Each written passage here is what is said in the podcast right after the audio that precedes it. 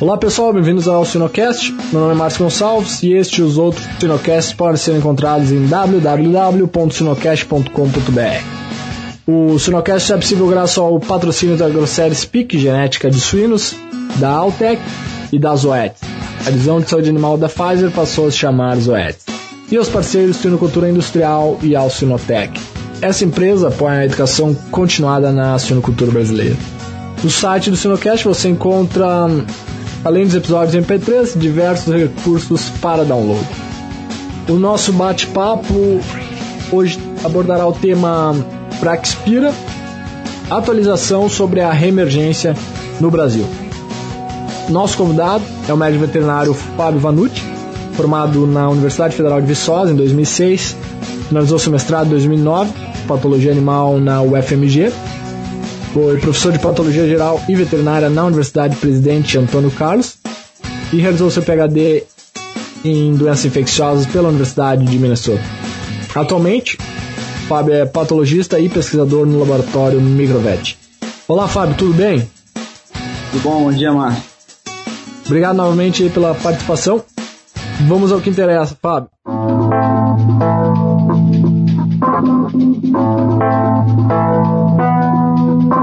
Você poderia resumir as infecções causadas pela Braxpira e suas principais características clínicas? É, Márcio, as infecções por Braxpira, focando aí nas duas principais infecções por Braxpira e mais comuns aí em, em suínos, a gente poderia colocar a Braxpira pilocicole, que é uma bactéria causadora da colite espiroquetal, que é uma doença geralmente afeta na recria e terminação, os animais de recria e terminação, e aparece na janela terapêutica. É uma doença é, até certo ponto autolimitante, que ela leva a uma diarreia com a presença de muco, é, um pouco mais aquosa ou com presença de muco nessas janelas terapêuticas. É, geralmente, geralmente ela é autolimitante e com a introdução de um pulso terapêutico ela, ela, ela se resolve. A outra infecção por Braxpira importante aí, seria a infecção por Braxpira e o disentério, que causadora aí da, da disenteria suína. Essa um pouco mais, vamos dizer assim, um pouco mais grave do que a colite espiroquetal, é, com sinal clínico aí de diarreia muco-hemorrágica, com a presença de muco também com a presença de hemorragia, ela tem um impacto econômico aí um pouco mais, mais grave. No entanto, ambas são é, infecções localizadas ou exclusivamente é, presentes no intestino grosso, no, no seco principalmente e na região do colo ali. Excelente, Fábio. E qual é a situação atual da reemergência da Braxpira no Brasil e no mundo? Bom, começando, assim, começando com o cenário mundial aí, falando de, vamos colocar aí no, é, América do Norte e Europa, as infecções por Braxpira na Europa sempre sempre, sempre esteve presente, vamos, vamos colocar dessa forma. No, na, na, na, no cenário e nos rebanhos norte-americanos, ela virtualmente desapareceu com relação à clínica, é, em meados aí de 1990 ou 2000, e ela começou a reaparecer novamente com um aumento progressivo aí na identificação de casos a partir de 2004, 2005, nos laboratórios de diagnóstico norte-americanos. E um fato é, novo dessa, vamos dizer assim, dessa reemergência da Bacteria é o aparecimento de novas espécies que causam é, sinais clínicos semelhantes à disenteria suína.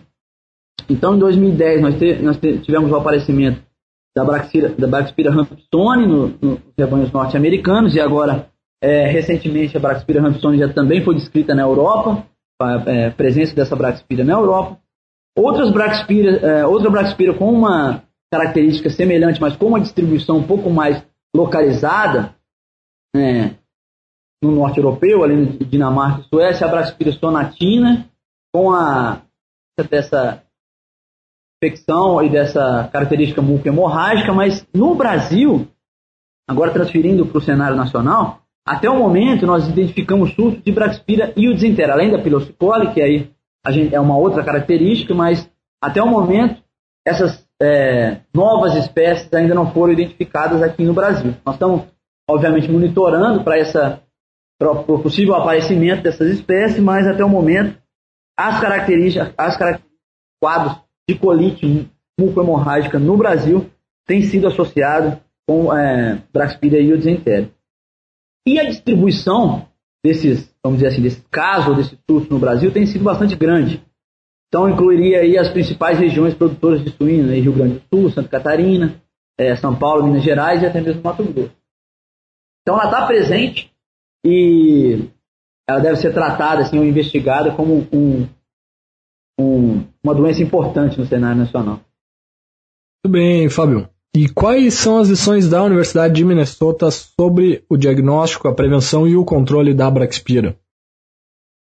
Bom, a gente come, é, começou a trabalhar com Braxpira mais a fundo quando a gente começou a evidenciar de uma forma mais é, forte essa, essa nova reemergência, foi mais ou menos a partir de 2010, e o aparecimento dessa, dessa espécie nova.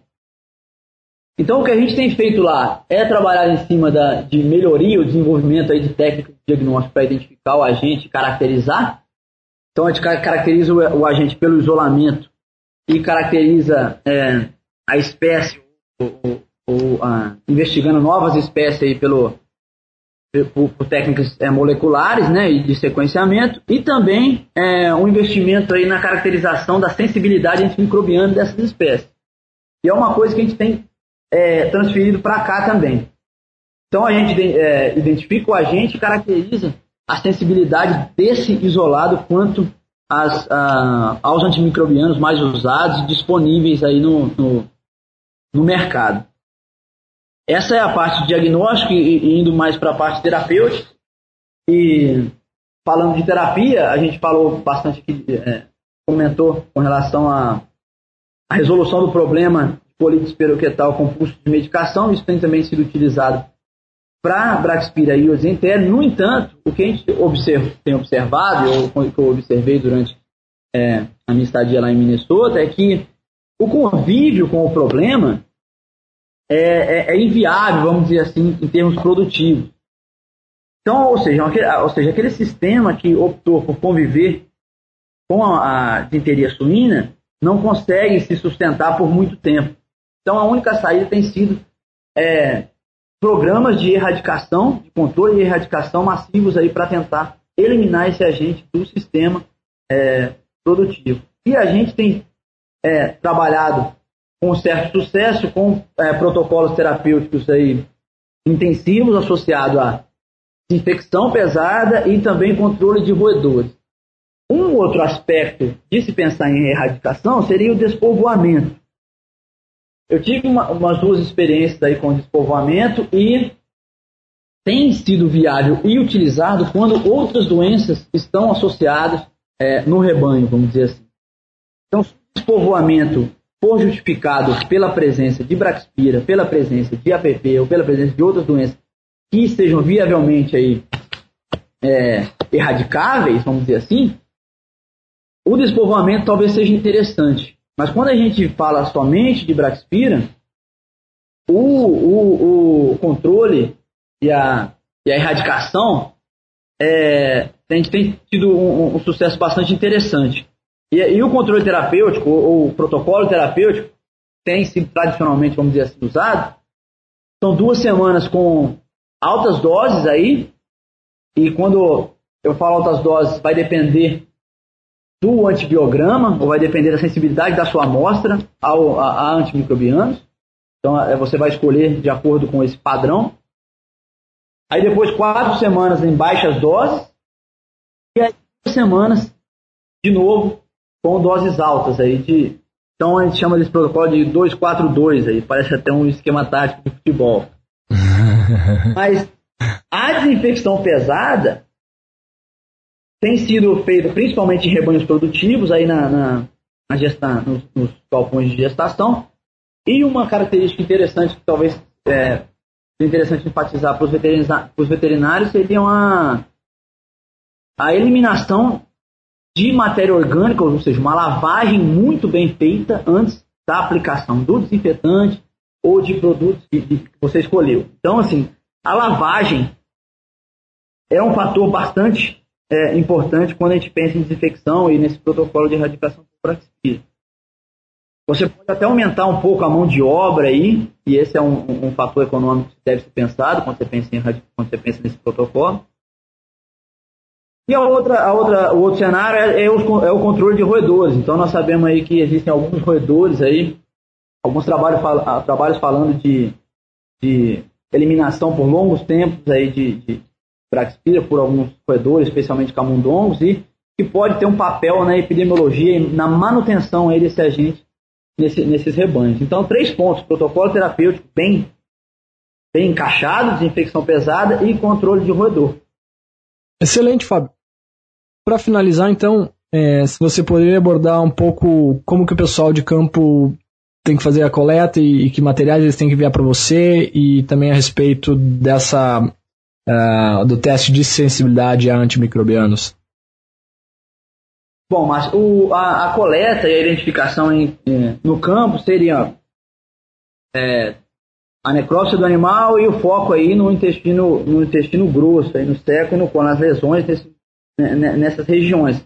Lesões hemorrágicas ou lesões com a mucosa com presença de, de material fibrinoso, é, presença de eventualmente de pontos de necrose, seria a identificação das lesões. E o envio do material seria fezes e esse material a fresco para o isolamento e é, é, em formol para avaliação patológica. A gente tem tido sucesso aqui também no isolamento diretamente de material de fezes. Então, o monitoramento da doença tem sido é, feito por a, por, pela coleta de amostras de fezes. Geralmente a gente tem trabalhado com pools, pool de cinco animais, e tem tido um sucesso relativamente bem interessante pra, com isolamento direto de fezes. Um outro ponto interessante para destacar é que, com relação à dinteria suína, a gente falou bastante aqui de quadro de colite muco-hemorrágica, mas nem sempre ela aparece dessa forma.